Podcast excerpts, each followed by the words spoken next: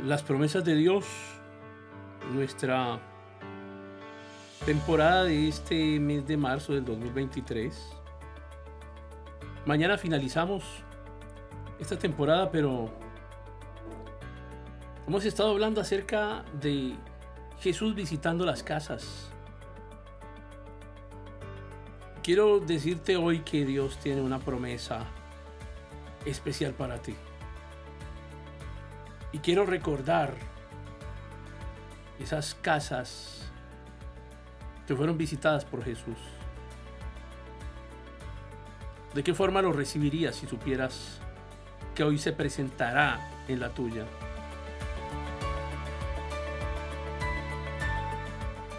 Y recordemos esa primera casa, la de los afanados y los preocupados. Jesús estuvo de visita en la casa de Marta y María, pero mientras María escuchaba su palabra con atención, Marta nunca dejó de estar afanada por los quehaceres. Entre escuchar la palabra y servir, deberíamos encontrar tiempo para las dos actividades.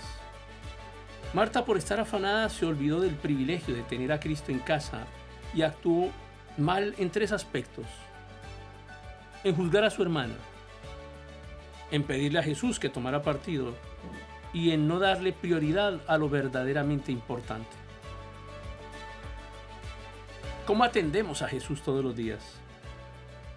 ¿Nos da tiempo para orar, leer su palabra, escuchar este podcast, conectarnos con nuestra iglesia, con algún discipulado, estudiar algo?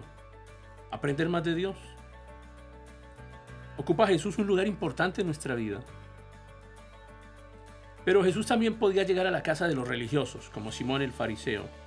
Le rogó al Mesías para que comiera con él en su casa, pero cuando él aceptó la invitación, lo primero que hizo el anfitrión fue criticarlo por dejarse ungir por una mujer pecadora.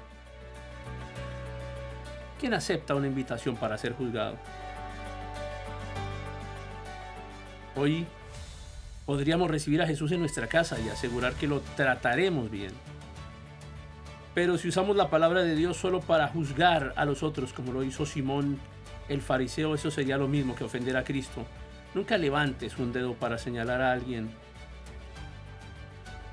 Y otra casa donde llega Jesús es la de los generosos. Podemos ver Marta y Simón invitaron a Jesús, pero no lo recibieron de la mejor manera. Saqueo, sin embargo, lo recibió con mucho gozo, sin importar que el Mesías se haya autoinvitado. Tan afortunado se sintió el líder de los publicanos de la visita de Cristo que en agradecimiento entregó la mitad de sus bienes a los pobres. Y ahí tenemos tres ejemplos que podemos ver. Marta afanada, Simón juzgando injustamente y Saqueo, a diferencia de ellos, recibió a Jesús con gozo y eso provocó que fuera generoso con las personas. Podemos ver además que Jesús nos dejó palabra para cada una de esas situaciones. Cada día trae su propio afán. No debemos juzgar a nadie para no ser juzgados.